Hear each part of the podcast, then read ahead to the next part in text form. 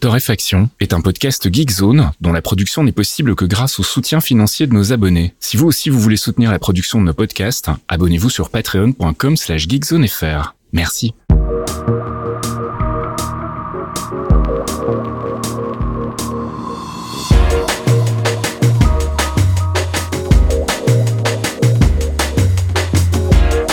Bonjour Geekzone et bienvenue dans ce 218e épisode de Torréfaction. On se retrouve comme tous les vendredis matins pour les gens normaux et puis euh, le jeudi soir pour les abonnés Patreon pour un petit round-up de l'actu, actu gaming, app, culture et tech, une euh, sélection que je réalise avec mon ami Caféine. Salut Caf. Oui, bonjour monsieur Vasquiel, ça va bien? Ça va, écoute, euh, ça va. Ça va. Oui, cette semaine est compliquée. nous.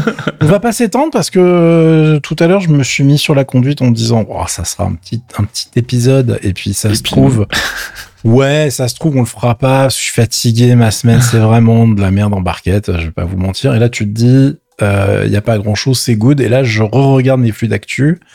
Et qui m'ont fait genre de quoi tu parles Tiens, voilà des news. Donc du coup, j'en ai profité pour euh, remettre plein de choses, y compris des petits jeux indés et compagnie. Donc on va essayer de faire le tour de tout ça sans y passer de plombe. Let's go Oh là, quel enthousiasme. On part sur le gaming avec le jeu qui casse les manettes. euh, Rogue Legacy 2, euh, je remercie notre euh, ami, et néanmoins Patreon, AEDSR, qui a dit non, il faut vraiment que tu testes ce truc-là. Je sais que t'as pas eu de code, donc je te l'offre.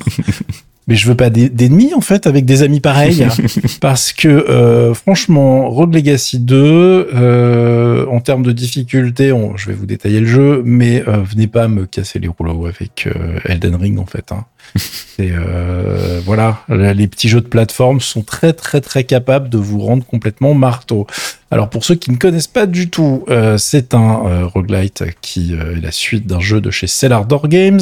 Ce sont toujours les mêmes devs. Ça sort sur Windows, Xbox One, Xbox Series X et S uniquement pour l'instant. Ça coûte 20 balles. et pour 20 balles, et ben écoutez, il faut prévoir un petit budget manette donc. Hein. euh, Rogue Legacy était sorti en 2013. On avait déjà été pas mal secoué. Le titre était déjà euh, sympa. Euh, Il avait bien bien marqué son époque.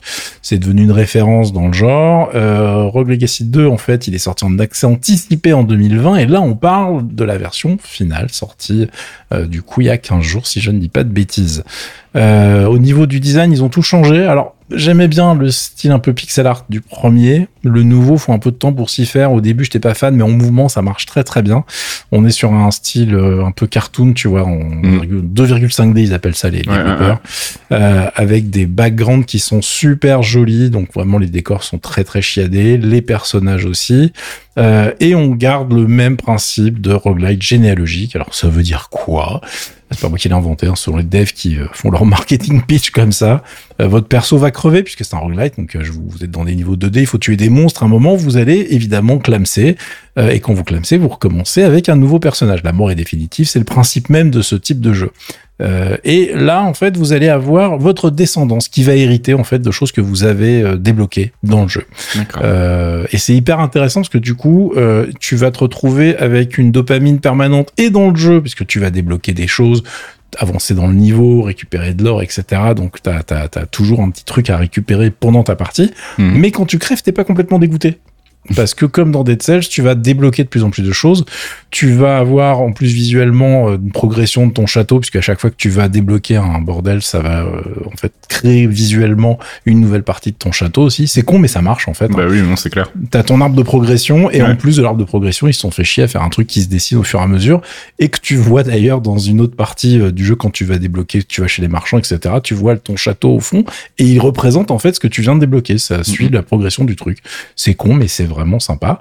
Euh, et on se retrouve avec euh, bah, de plus en plus de possibilités parce qu'au début tu te dis oh bah oui mais il y a quand même pas grand chose dans le jeu. ah là là là là, ce petit innocent en fait. Euh, Il y a un milliard de trucs à débloquer dans ce putain de jeu. Euh, vous allez y jouer tout un week-end en fait vous avez rien vu. Il y a 13 classes différentes au final, donc tu n'en vois que quelques-unes au départ. Mhm. Et évidemment, les plus intéressantes sont tout en haut de l'arbre qu'il faut débloquer en débloquant des trucs dans ton château, donc ça prend 1000 ans. Euh, et euh, globalement, le jeu arrive à se renouveler sans arrêt, alors que tu as que, entre guillemets, je mets des grosses guillemets autour de mon micro, 6 boss et 6 biomes.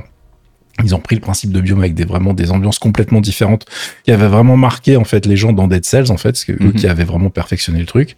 Euh, et on se retrouve avec euh, du coup un jeu qui bah, ne lasse jamais. Tu y retournes, tu débloques des choses, tu te fais défoncer et tu y retournes et ça voilà la boucle est infinie. Alors, comment ça se passe techniquement C'est qu'en fait, à chaque fois que tu as un personnage que tu vas avoir pour une nouvelle partie, donc ta descendance, tu vas te retrouver avec des stats random. Alors, en, pl- en plus des classes, hein, tu vas avoir des trucs en plus, cadeaux, entre guillemets, qui sont euh, des caractéristiques qui peuvent être des malus dégueulasses. Il y en a qui ont euh, genre le vertige. Le niveau il est inversé les mecs. Donc, Ah, j'aime pas parce ça. que- ah parce que le jeu était pas assez dur en fait. Donc ils se sont dit tiens on va mettre des malus vraiment horribles. J'avais eu un malus au début du jeu mais genre euh, mon deuxième ou troisième perso, euh, il ne faisait des dégâts que s'il faisait des crits D'accord. avec un taux de crit dégueulasse. Donc merci. Alors évidemment, ce malus, il n'est pas juste pour te faire chier. Tu récupères euh, plus d'or, etc. En fonction de la gravité du malus, on va Mm. essayer de te rentabiliser le truc. Bon, moi, il y a un moment où je me suis dit, écoutez les gars, tant que j'ai pas débloqué le fait de pouvoir reroll en fait ma descendance, car tu peux faire ça euh, quand tu débloques certaines options, euh, bah je vais le laisser crever en fait. Hein. Ce qui va se passer, c'est que je vais suicider mon personnage et puis je vais recommencer le jeu avec un autre parce que ça va trop me saouler. Donc euh, c'est euh, bah, sans fin. Comme dans Dead Cells, vous avez des choses classiques dans le niveau. Vous avez des reliques qui vous permettent de changer d'arme ou de sort. Faites gaffe parce que vous pouvez pas récupérer le truc comme euh, dans Dead Cells, c'est-à-dire que l'arme que vous remplacez ou le pouvoir que vous remplacez ne tombe pas au sol entre guillemets. Mhm. Euh, du coup, si vous n'aimez pas le nouveau et que la description est pas toujours hyper euh, limpide, euh, bah vous êtes euh, niqué. Voilà, hein, votre run est peut-être en danger sur le coup.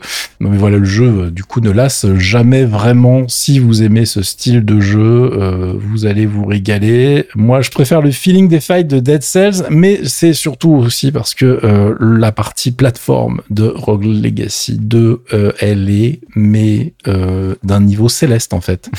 Euh, donc céleste, je sais pas une expression, hein, c'est le jeu pour ceux qui ne Ouais, connaissent ouais. pas évidemment. Euh, ça, ça veut dire qu'il y a des trucs qui sont super chauds avec une hauteur des sauts qui va se régler en fonction de la pression sur votre bouton, euh, des éléments du décor qui permettent de prolonger les sauts, des dashs euh, horizontaux à gérer. Donc voilà, vous ceux qui connaissent Céleste commencent à voir arriver la, la, la, la baise, c'est-à-dire que du coup tu vas être obligé de faire des dashs, puis de taper sur une lanterne pour pouvoir sauter directement. Mhm. Et tu peux enchaîner comme ça sur des niveaux où il n'y a pas de plateforme en fait. Hein. Il faut tout traverser. Et comme tu as des niveaux avec des, euh, bah des comment dirais-je, des énigmes pour débloquer certains bonus supplémentaires, certains items, etc., des caractéristiques. Euh, bah, croyez-moi qu'il y a des moments où vous allez galérer. Voilà, donc je vous ai prévenu, c'est un super jeu. Si vous adorez le genre, bah, c'est les 20 balles les mieux dépensées de l'année. Mhm. Euh, en revanche, si vous êtes un peu crispé du paddle, Oublié. ça va mal se passer. Donc Fasque, euh, ne- Ouais, non, c'est pas pour moi. Non, n'y va pas. vais- ça me rien. pas. Me le Voilà. pas. Et en plus, il le lancera pas, je le connais, hein, ça sert à rien, les gars. Et on passe à Super Nano Blaster. Voilà un nom que j'aime bien. Ça, c'est du petit nom que j'aime bien aussi, j'avoue. C'est un jeu indépendant, euh, encore plus indépendant que Rogue Legacy 2. On est sur un titre qui est uniquement dispo sur Steam, version PC et Mac, Mhm. qui coûte euh, 10 balles, euh, qui est fait par une team qui s'appelle 3,5 Inch Team. Et c'est publié par Ankaga. Anka, Ankaga, excusez-moi, Ankaga. Oh, pardon, Ankaga. Ankama Games. car le duo qui constitue, en fait, l'équipe de développement travaille chez Ankama. Spoiler alerte.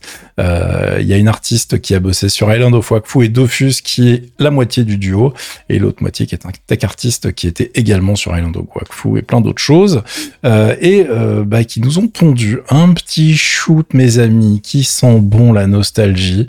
Euh, si vous connaissez Ikaruga, vous allez adorer ce titre. On est sur euh, un mécanique de jeu en fait qui a, qui a été inventé pour euh, ce shoot japonais hyper connu. Mais en gros, vous avez un monde alternatif, donc vous pouvez swa- swapper d'un monde à l'autre en fait en permanence avec un bouton du pad. D'accord. Donc euh, vous êtes sur un niveau, il y a un mur devant vous, vous pouvez pas le franchir, il y a pas de passage. Bon bah oui, appuyez sur le bouton, vous allez voir dans le monde alternatif. Normalement, vous pouvez passer. Euh, ça c'est la base de la base de la base du, du, du gameplay. Euh, et en fait, on est sur un feeling euh, vraiment old school dans le sens où le jeu répond super bien. On est sur du graphisme pixel art mais qui se justifie entre guillemets par le scénar. Euh, avec vraiment un design minimaliste mais pas nul du tout au contraire Oui, c'est très joli, oui.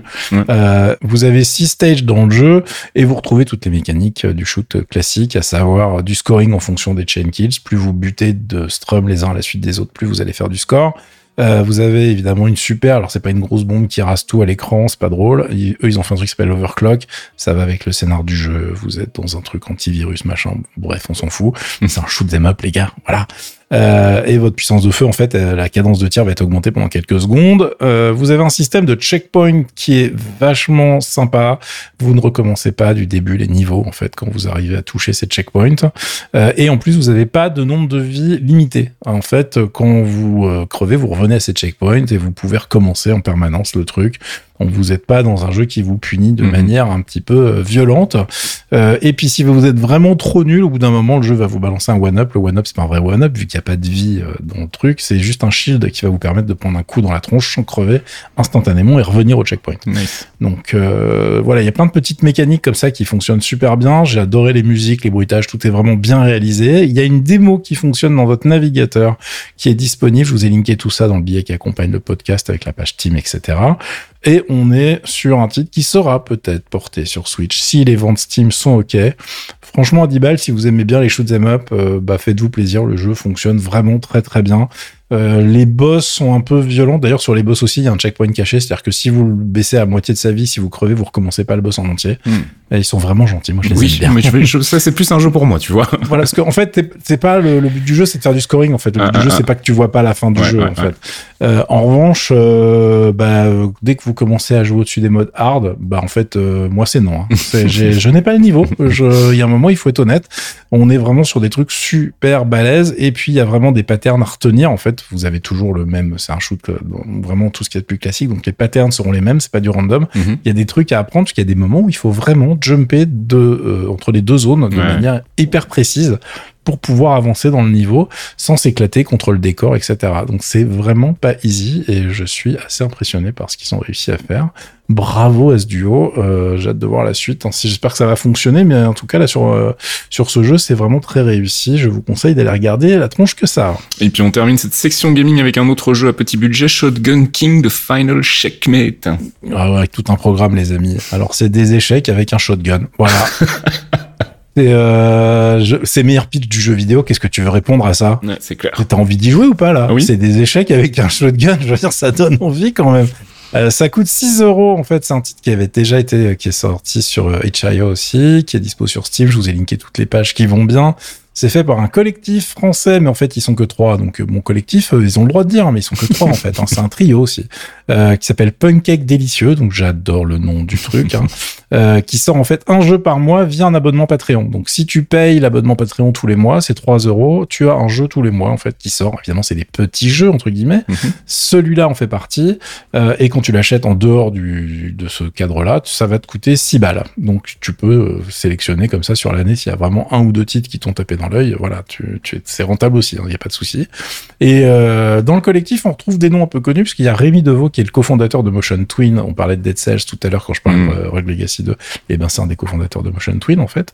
Euh, et Benjamin Soulet qui est un jeune homme qui n'a pas terminé son école de jeux vidéo. C'est ce qui a marqué dans le press kit, ça m'a beaucoup fait rire. Euh, et à la musique, on a quelqu'un qui s'appelle Pentadrangle. Ça, c'est euh, du pseudo, les gars. Hein. Euh, au niveau SEO, il est intouchable. et bah du coup, c'est un roguelite en fait. Avec un jeu d'échecs, c'est un titre qui avait été présenté pendant une Nunder, la numéro 50, c'est les Game Jam les Ouais, plus connus en fait. hein. Euh, il a été fait, le prototype avait été fait en 72 heures, il avait tout gagné en fait. Il y avait 1900 entrées dans la jam. Au secours. Je sais même pas comment les mecs ont le temps de regarder tout ça. Mais il avait gagné la première place au global et la première place pour le fun et la deuxième place pour l'innovation. Donc, euh, bah, c'est ce qu'on appelle un carton. Hein. Mhm. Euh, et le résultat est effectivement très rigolo. Donc, vous avez les règles du jeu d'échecs avec un roi qui doit les buter. euh, plusieurs, il y a plus de monde en face, évidemment. Vous, vous avez juste un roi, mais avec un shotgun. On va dire qu'il est quand même plutôt bien équipé, euh, mais vous avez des euh, limitations dans les déplacements, euh, comme nos échecs. Il y a des cases où vous ne pouvez pas aller parce qu'évidemment il y a une pièce qui euh, pourrait vous bouffer tout de suite. On essaye de vous prévenir. Mhm. Et puis il y a un moment où bah, de toute façon t'es coincé, donc tu meurs, tu recommences. Mais quand tu réussis à passer un niveau, tu vas avoir euh, des pouvoirs que tu vas pouvoir débloquer. Mais il y a toujours un espèce de malus aussi qui va avec. Euh, donc c'est pas non plus que du, positif, mais tu vas pouvoir récupérer des pièces qui vont jouer avec toi, donc des cavaliers, etc. Euh, et qui vont un peu équilibrer les forces. Euh, c'est hyper rigolo, c'est super bien foutu, c'est délicieusement débile. Euh, et puis à 6 balles, euh, j'ai envie de dire que si vous aimez les échecs et les trucs un peu cons, Mm. allez-y. Euh, moi, je ne vois pas de contre-indication sur ce titre, en tout cas. Il y a une démo de downloadable donc sur Steam pour ceux qui veulent aller jeter un œil. Je viens de voir ça. Et sur itch.io, d'ailleurs, Aussi, d'ailleurs, j'ai oublié de le dire, mais effectivement, sur itch, il y a souvent les systèmes de démo. quoi. Et puis on n'en avait pas eu depuis longtemps les apps. c'est le grand retour. hein. Ouais, j'ai décidé d'en faire deux rapidement parce que bon, comme je sais qu'on a des jeux et je vois dans ma conduite ce qu'on a dans la tech, il y a un moment où il va falloir accélérer. Mhm. Euh, je voulais juste parler de Qui est un éditeur de texte, éditeur de code, euh, qui sort sur iOS et iPadOS. Euh, pourquoi il est intéressant? Parce que déjà l'application est ultra bien fichue. C'est euh, Simon Stovring qui a fait ça. Je ne sais pas prononcer les O avec la barre au milieu. euh, qui est le développeur qui a fait des applications de ouf comme Scriptable et DataJar que vous avez certainement utilisé sur iOS. Si vous avez fait euh, l'automatisation des autorisations de sortie pendant le confinement, on utilisait ce truc-là pour pas avoir à retaper les informations dans le PDF. Euh, et l'application, bah, elle est au niveau de ce qu'il fait d'habitude. C'est hyper propre. Il y a une gestion euh, hyper sympa du code highlighting. Donc, vous avez vraiment une reconnaissance du, du code que vous êtes en train de taper. Ça marche, c'est comme les éditeurs de code standard. hein. Je ne vais Ouais, pas, ouais. euh, voilà, vous, vous, raconter de cracks. Il, n'a rien inventé. Il a juste fait ça très bien sur la plateforme d'Apple. Le truc surtout qui est intéressant, c'est que c'est gratuit et que dans la version gratuite, euh, ça suffit pour écrire plein de choses euh, tranquillement comme un éditeur de texte standard, c'est-à-dire vraiment vous voulez faire un peu de prose en Markdown euh, tranquillement avec un éditeur moderne, et ben ça fonctionne très bien. Et si vous avez besoin de toutes les fonctionnalités avancées parce que vous voulez faire du code peinard, branchez ça sur votre client Git, branchez ça sur euh, bah, des choses qui vous permettent de gérer votre euh, votre code en fait en on the go comme on dit maintenant. Ouais. Bah, c'est 10 balles et c'est pas d'abonnement, c'est rien, c'est juste cher. 10 balles. C'est super pas cher. L'application a séduit à peu près tous les testeurs euh, spécialisés du secteur. Et euh, effectivement, elle est vraiment très très sympa à utiliser. Donc je voulais en parler rapidement et vous citer euh, dans la foulée que Audio Hijack 4 était sorti. Ça c'est un truc, si t'avais du matos Apple, tu serais fan de ce, de ce bordel. Ok. C'est euh, la meilleure app d'enregistrement en fait qui existe sur Mac qui permet d'enregistrer à peu près tous les flux disponibles sur votre machine Mhm. qui va aller récupérer n'importe quoi. S'il y a du son qui sort d'une application de votre backend, vous pouvez la récupérer. Donc là- là-dessus, il est vraiment intestable et en fait, tu peux euh, faire des systèmes de routing avec euh, des effets, avec de l'automatisation, etc. Mélanger derrière plusieurs sources ensemble. Donc c'est vraiment une application ultra efficace, ultra bien designée. Elle est vraiment hyper agréable à utiliser tout bêtement. Et derrière, ça te permet, tu peux aussi gérer la sortie. Donc ça te permet de monter des live streams, de monter Mhm. des radios, etc. C'est un soft qui est très très connu depuis très longtemps et la dernière version est toujours aussi top et euh, elle a eu des notes extraordinaires et euh, des commentaires dithyrambiques encore une fois de tous les amateurs du genre euh, sur macOS. Je vous conseille d'aller voir ça si vous voulez gérer du son sur votre bécane. Allez, on passe du côté de la culture et on reparle des Future Sound of London dont on avait déjà parlé dans Torréfaction, parce là ils sortent un nouvel album, un album qui s'appelle Rituals E7001. Alors pourquoi 001 Parce qu'apparemment c'est le premier volet d'une trilogie, donc il y aura encore deux albums dans la même thématique qui vont sortir. Je rappelle vite pour ceux qui ne connaissent pas le Future Sound of London, c'est un duo originaire de Manchester euh, qui a été fondé dans les années 80 et qui est depuis euh, bah, sa création en fait euh, une espèce de pionnier permanent de la musique électronique. Et ils n'ont jamais arrêté de produire en fait depuis euh, depuis 50 ans maintenant, donc euh, ils sont toujours au taquet. Brian Dugan, c'est Gary Cobain, et donc on va écouter un petit extrait de ce Rituals E7001 qui est disponible bien évidemment sur Bandcamp. L'extrait c'est Far Et ça va plaire aux amateurs de TB303, la vieille euh, la vieille euh, machine à baseline, non la, la, la- la machine qui faisait des basses de Roland là, tu sais. le Ah oui, truc- exact. le truc Ah un oui, peu oui. acide. Exact. Toi tu confonds avec la TR808. Exact. Ma, ma- shame on me. Allez, petit extrait.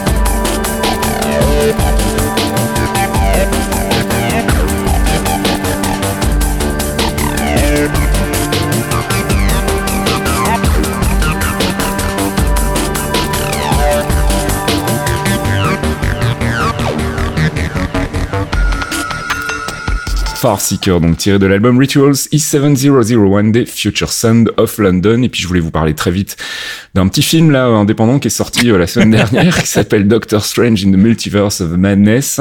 Euh, toi tu l'as pas vu encore non. Moi je, moi je l'ai vu donc euh, bah je vais faire une critique très très rapide 100% sans spoiler, c'était génial. Voilà, n'irai pas plus loin. On fera un débrief complet bien évidemment dans le prochain épisode des Clairvoyants avec mes acolytes Fox et Archeon. Euh, mais voilà, si vous hésitiez euh, que vous soyez fan du MCU ou pas fan du MCU, j'aurais tendance à dire allez le voir quand même, euh, même si vous n'êtes pas fan, parce que pour le coup le film sort un petit peu euh, du carcan, même si je trouve le terme un petit peu péjoratif, parce que pour le coup euh, je trouve que les films du MCU réussissent quand même à avoir une, une, identité propre, mais on va pas lancer le débat. Mais celui-ci c'est vraiment un film de Sam Raimi pour le coup, donc euh, le spécialiste de l'horreur, hein, Evil Dead et compagnie. C'était lui aussi qui avait fait le premier Spider-Man, et euh, bah il y a plein de tricks en fait de caméra qui font penser à des films d'horreur, le traitement de l'image, la manière dont c'est monté et tout, t'as vraiment l'impression par moment de suivre un bon vieux film d'horreur. Et ça c'est plutôt cool et c'était assez euh, inédit dans le MCU. Donc voilà, Doctor Strange in the Multiverse of Madness. Je n'en dirai pas plus pour le moment. Si vous voulez avoir une critique plus euh, longue et euh, plus dans le détail avec plein de spoilers, ce sera normalement la semaine prochaine ou dans deux semaines en tout cas sur le prochain épisode des Clairvoyants. Voilà, on va passer au gros morceau tech maintenant avec les annonces du Google I.O. 2022. Ouais, parce qu'il y avait plein de choses. Mhm. Et j'avais oublié que c'était cette semaine. C'est pour ça que je pensais qu'on avait rien cette semaine et que je me suis fait défoncer. Parce qu'ils ont annoncé plein de trucs euh, chez Google, y compris des annonces euh, en forme de teasing. hein. Ça, c'est assez rare. Mais euh, ils ont droppé euh, des trucs, on s'y attendait pas du tout, je vais être honnête. On va faire ça à peu près dans l'ordre, mais vu qu'il y avait beaucoup de choses, je vais je vais zapper certains trucs. C'est Mhm. c'est normal. On en reparlera si ça mérite quand ça sortira. hein, voilà. En attendant, euh, on va commencer par des petites piques rigolotes, puisque euh, il y avait beaucoup d'annonces du côté software, évidemment, à Google oblige, et euh, du côté Android, on s'est retrouvé avec plein de choses qui sont quand même très inspirées par des pommes. Hein. Avec euh, Google Pay qui devient Google Wallet et repompe bah, toutes les features en fait du wallet euh, Apple avec la gestion intégrale du boarding pass, euh, de vos tickets de ciné, de concerts, euh, les ID aux, aux États-Unis, etc. Moi j'ai envie de dire si ça marche, hein, autant, autant Oui, copier, oui, quoi. mais bon, les mecs, si tu veux, comme ils passent leur temps à taper sur les autres en disant oui, Mm. ça sert à rien et tout, puis de- après ils font. Et euh, en fait, euh, viens, on fait pareil. Donc ça me fait beaucoup rire. Ils ont rajouté un, truc qui s'appelle le copier-coller universel. Oui, alors en fait, il est universel que dalle parce que l'écosystème Google est quand même relativement limité. Ouais. Donc euh, c'est un couper-coller qui va gérer et votre téléphone et votre tablette. Vous pourrez copier un truc et le coller sur votre tablette. Euh, bon, vu la démo, ça reste bien clunky. On est quand même très très loin de ce qui existe dans l'écosystème Apple, soit en natif, soit avec euh, des applications comme Paste, euh, où moi je peux copier-coller un truc entre mon téléphone, mon ordi, ma tablette, et en plus j'ai un historique de ouf avec une prévisualisation, etc. On en est très loin. C'est quand même dommage d'ailleurs, parce que pour moi, ça fait partie des, des outils qui me manquent réellement quand je bosse sous Windows, par exemple, ou avec Mm. le- mon téléphone pro qui est un téléphone Android, et je suis là genre, ah merde, comment j'envoie le truc là Ah, ouais. Ça saoule. Donc euh, bon, c'est un petit peu dommage. Euh, Il y a des évolutions d'annoncer, mais ça, il faudra juger sur pièce du côté Andro- d'Android 13 avec un meilleur usage du multitâche sur tablette. Car oui, Google va refaire des tablettes. Alors, euh, ils ont une Pixel tablette d'annoncer pour 2023. Euh, il y a plusieurs magazines américains qui ont eu plus d'infos, qu'on ont dit vachement bien. C'est faux. Euh, ils ont dit que c'était de la grosse merde et que si c'était vraiment ça, leur offre premium, fallait pas y aller en fait. Hein. Mhm. Euh, t'as des bezels dégueulasses tout autour de la truc. Le look du truc, c'est t'as l'impression de mater une news de 2010 en fait. Hein. c'est une catastrophe. Quand tu vois ce que fait Samsung à côté, Mhm. euh, bah non, mais les gars, en fait, continuez, faites Android 13 version tablette. Hein, les gars, faites vraiment une- un OS adapté à, à la taille de l'écran. Essayez de convaincre les développeurs de suivre, parce que c'est le problème historique d'Android là-dessus. hein, c'est que en fait, les développeurs d'applications, ils en ont rien à foutre. Euh, et du coup, euh, ne faites pas de tablette, en fait. euh, économisez de l'argent. Et, et- et Monsieur Samsung sera très très content. Et enfin, puis en plus, les constructeurs chinois font aussi des très bons produits euh, avec des tarifs vraiment super abordables. Mhm. Euh, attention aux tablettes super low cost chinoises quand même, parce qu'il y a, y, des- il y a des grosses euh, merguez dans l'histoire. hein. Il y, a, il y a des trucs où vraiment ça, ça rame dès que tu ouvres une Grosse application. merguez.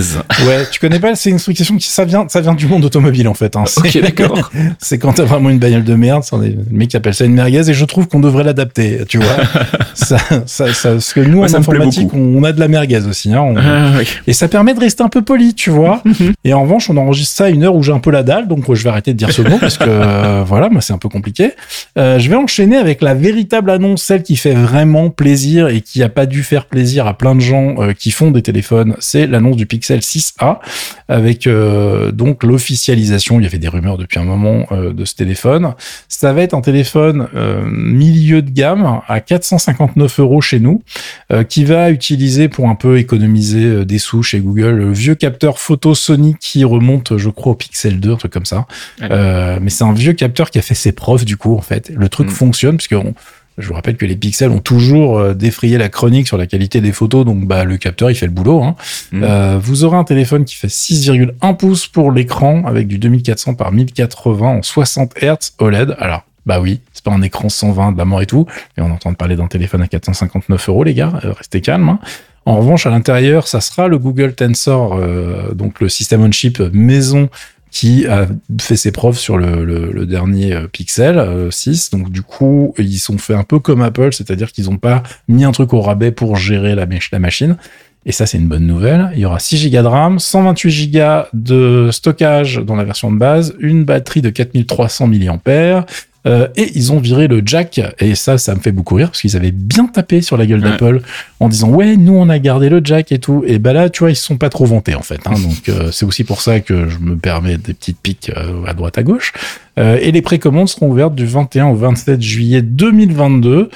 Mais en tout cas, vu le package global, euh, je pense qu'ils vont faire un gros carton sur le monde Android, puisque en plus derrière, tu te retrouves avec trois ans certifiés, assurés d'updates euh, majeurs des versions d'Android et cinq ans d'updates de sécurité. D'accord. Donc euh, ça, c'est le package minimal qui euh, garantissent en fait sur leur Pixel maintenant. Alors c'est moins bien que qu'Apple, c'est même vachement moins bien quand vous regardez maintenant, on doit être à 6 ou 7 ans de support des différentes versions d'i- d'iOS euh, ou iPadOS, qui est un peu hallucinant. Mais euh, sur euh, le côté Android, bah, quand tu vois ce que propose la concurrence, c'est pas ouf. Donc Mhm. du coup, c'est une bonne nouvelle. Je crois qu'il y a Samsung c'est bien aligné maintenant. Euh, et ils veulent vraiment garantir aussi leur place, Samsung, donc ils font beaucoup d'efforts de ce côté-là. Donc euh, je pense que ça va être un, bah, un gros client sur le marché euh, à partir de, la, de cet été. Euh, c'est une très bonne nouvelle en tout cas, puisque ça va un peu donner des options intéressantes aux gens qui chargent des téléphones sans mettre 1500 balles dans l'histoire. Euh, derrière, on avait de la Pixel Watch. Oui, c'est encore une rumeur qui se confirme. Donc, euh, bah, une Pixel Watch qui repompe euh, tous les trucs d'Apple once again, c'est-à-dire qu'on a la Digital Crown, donc euh, bah, le truc qui nous vient des vraies montres de la vraie vie, hein, Mhm. mais qui avait été euh, euh, réinventé pour les montres, les smartwatches par Apple. Euh, techniquement, c'était pas trivial et ils ont fait ça très bien. Donc là, ils ont évidemment pompé le truc. Il y a un bouton aussi. On a vraiment le même euh, le, le même genre de de commande en fait que ce qu'on Ouais, a sur ouais, la- la- la- le produit Apple. En revanche, ce qu'on n'a pas, c'est un look qui va bien. C'est dommage. Elle est dégueulasse. Alors merde. évidemment, c'est une question de goût. hein. On est dans les Mhm. montres. euh, là, les montres, ça devient compliqué. Euh, mais là, c'est un écran rond avec un bord dégueulasse. C'est-à-dire que l'écran, en fait, euh, réellement exploitable est tout petit par Mhm. rapport à la taille de la montre. Et du coup, en plus, on voit vraiment que ce qu'il y a au centre, vu qu'elle est ronde. Tu vois. Ouais. C'est aussi pour ça que la, la, la- la montre Apple n'est pas ronde. C'est pour avoir un écran le plus exploitable possible. Euh, et ben là, euh, c'est vraiment pas cool du tout. Quand tu vois ce que font en plus les autres concurrents, euh, bah, avec euh, nos amis de chez Samsung en tête, tu te dis que non, franchement, la Pixel Watch, c'était peut-être pas hyper une bonne idée. On verra. Hein. Et encore une fois, c'est des annonces, donc euh, on verra le produit en test. Mais là, ce que j'ai vu et les retours des gens qui étaient sur place sont pas bons. Voilà, Mm. disons-le franchement. Donc, ça sera la surprise. On n'est pas au niveau du Pixel 6a, c'est très clair. Euh, autre copie du monde Apple, décidément, Mhm. euh, les Pixel Buds Pro qui vont arriver à 219 euros, euh, bah, qui viennent clairement essayer d'attaquer les AirPods Pro avec des fonctions comme bah, le noise cancelling, le mode transparence qui te permet de- d'entendre ce qui se passe autour de toi alors que tu as des trucs enfoncés dans tes petits canaux auditifs. Euh, qui est d'ailleurs le gros point positif des AirPods Pro. Euh, c'est un des trucs qui marche le mieux chez, enfin, c'est dans le secteur, c'est eux qui ont le meilleur mode de genre, en fait. Mhm. Euh, tous les tests disent, bon, bah, ce truc-là, ça fonctionne super bien.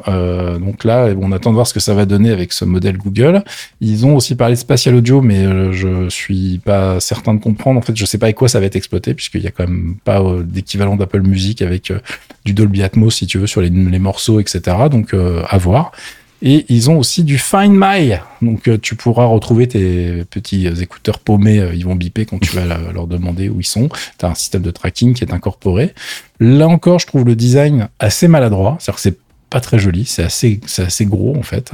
Euh, tu vois vachement les micros, les, les- les- techniquement le truc est pas du tout aussi raffiné que ce qu'on a euh, alors chez Apple certes, mais même chez Samsung, il y a des choses qui sont quand même un peu plus réussies. Mhm. Donc voilà, je suis pas euh, hyper emballé par le design d'une manière générale, alors que j'aime beaucoup ce qu'ils ont fait sur toute la gamme Pixel au niveau téléphone, tu vois. Donc euh, ce qu'on appelle la caméra bar chez euh, chez euh, les Pixels, ça fonctionne très bien. Et du reste, elle reste là. Quelle science de l'enchaînement, car ils ont aussi annoncé les Pixel 7 et 7 Pro, mon ami. Joli. Alors que c'est pas du tout pour maintenant. Ça va être pour la fin de l'année. Mais ils ont fait genre non, mais on vous parle maintenant. Alors en fait, ils ont fait une annonce en deux, minu- deux minutes. Ils ont montré des, des rendus 3D. Ils ont fait oui, ça va arriver, ça va être super. Ça sera le nouveau Tensor. Donc il y aura un nouveau système en chip. euh, mais euh, ils ont pas filé beaucoup plus d'infos que ça, à part que on a vu la gueule que ça allait avoir et qu'on allait garder ce système de caméra bar. Donc la caméra bar, hein, c'est vraiment le- la, la barre qui est au-dessus du téléphone, qui incorpore tous les objectifs. Et moi, je trouve que ça donne un très bon look à ce téléphone. On aime, on n'aime pas. hein. Euh, le seul défaut que de, de ce design, c'est que c'est un nid à poussière, les amis. Ah oui. Si tu mets pas de coque et que ton truc il reste dans la poche comme ça, en fait, toutes les merdes se mettent vraiment à l'an- sur, dans l'angle droit de la barre, en fait. Et des deux côtés, comme ça, il a pas de jaloux. Euh, J'ai vu les téléphones de potes au bout de quelques semaines d'utilisation. C'est, euh, enfin, achetez les cotons-tiges, les mecs, hein, respectez-vous, nettoyez vos téléphones. Euh, donc, on verra ce que ça donne. En tout cas, je pense qu'ils sont partis pour pas lâcher le marché de ce côté-là. C'est plutôt une bonne nouvelle. Et en version proto, gadget, regardez, on a pensé au futur. Il y avait aussi une démonstration des Air Google euh, de chez euh, Google. C'est compliqué à dire en français. Donc c'est des lunettes en fait. Hein. C'est Mhm. des lunettes de réalité augmentée où tu pourras voir en surimpression de la vie. des choses, genre les gens te parlent avec une langue étrangère et grâce à la puissance euh, du cloud, j'imagine, hein, parce que je pense pas que le hardware des, des lunettes le fasse en direct, tu pourras avoir en surimpression bah, des sous-titres de la personne qui parle, par exemple. C'était une des démos présentées. Évidemment, ça fonctionne dans le genre euh, impact, tu vois. C'est rigolo. Tu te dis, eh, je veux bien ça dans la vraie vie, en fait. Euh, maintenant, c'est pas un vrai produit. Hein, le, Sundar Pichai, le patron de Google, il a dit, voilà, c'est une tech démo, c'était rigolo, super. Maintenant, on va présenter des trucs qu'on va vraiment vendre. Et bonne journée.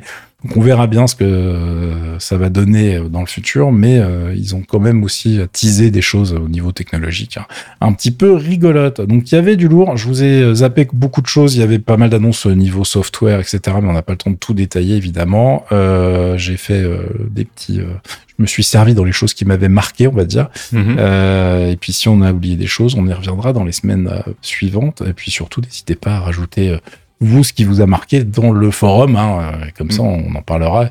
Si vous arrivez en disant que la Pixel tablette c'est vraiment trop un design trop cool. euh, Ça partira mal. voilà, j'ai deux mots à vous dire.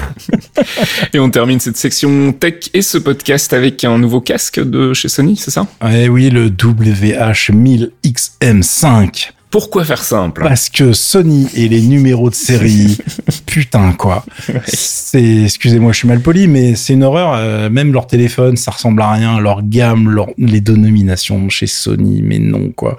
Il y y a que chez PlayStation où ça marche, tu vois. Mhm. les mecs, ils ont fait, voilà, on va faire une PlayStation 1, 2, 3, 4, 5, bisous.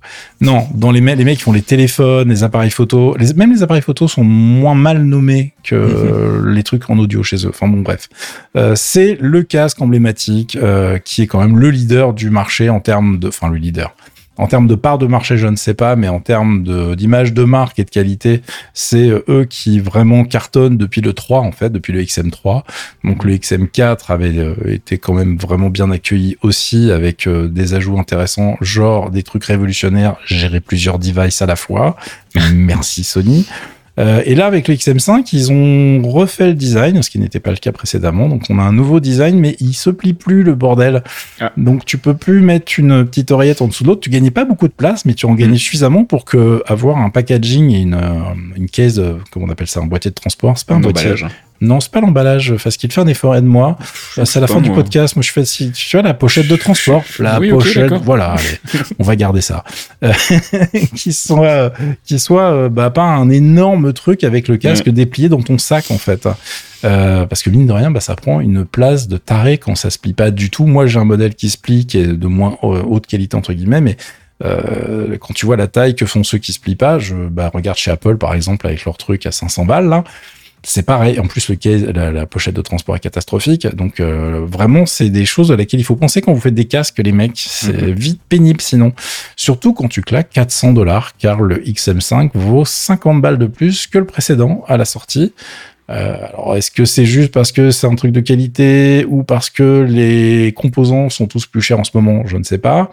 Mais en tout cas, les gens qui l'ont testé ont fait ça un peu con parce que pour 400 balles, euh, le feeling du casque est quand même très plastique cette fois. Ouais. Donc, euh, ils sont pas hyper, hyper euh, emballés par euh, l'aspect physique du produit. En revanche, au niveau du son, qui est le plus important pour un casque, et de la fonction anti-bruit, qui est hyper important pour un casque anti-bruit, euh, bah, ils ont dit, franchement, le XM4, c'était un des meilleurs du marché, ce qui était déjà le cas du XM3 à son époque. Et là, ils ont fait encore mieux, a priori. Donc, euh, c'est une bonne nouvelle. C'est vraiment d'un point de vue usage que ça risque d'être un peu plus compliqué.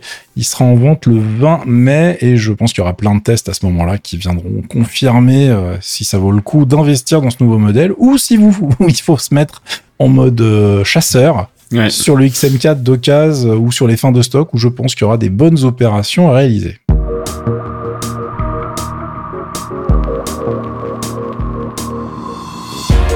Et c'est la fin de ce 218e épisode de Torréfaction. On se retrouve la semaine prochaine pour une nouvelle sélection de l'actu. On vous rappelle l'existence du Patreon, patreon.com slash geekzonefr et on vous signale aussi la sortie du deuxième épisode d'un podcast qu'on peut nommer maintenant, hein, je pense. Oui. on peut en parler. On peut Ça le faire. Voilà, ça s'appelle Mémoristique et c'est donc un podcast euh, d'une heure, un peu plus. Je crois qu'on a fait une heure, euh, presque une heure et demie euh, sur le deuxième.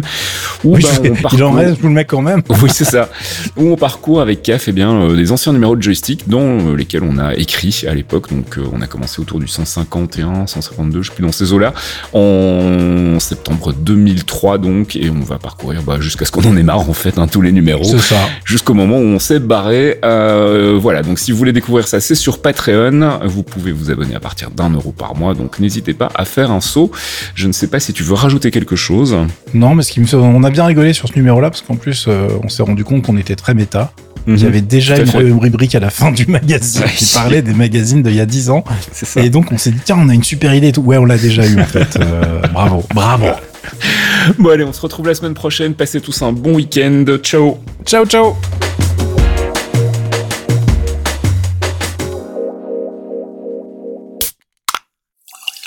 Un podcast signé Faskill. Faskill.com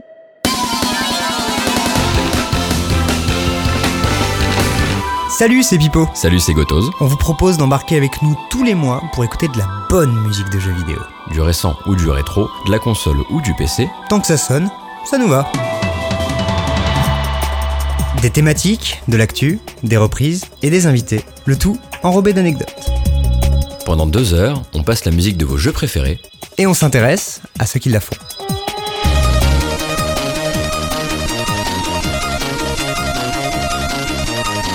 Les démons du midi, c'est tous les derniers mercredis du mois sur geekzone.fr.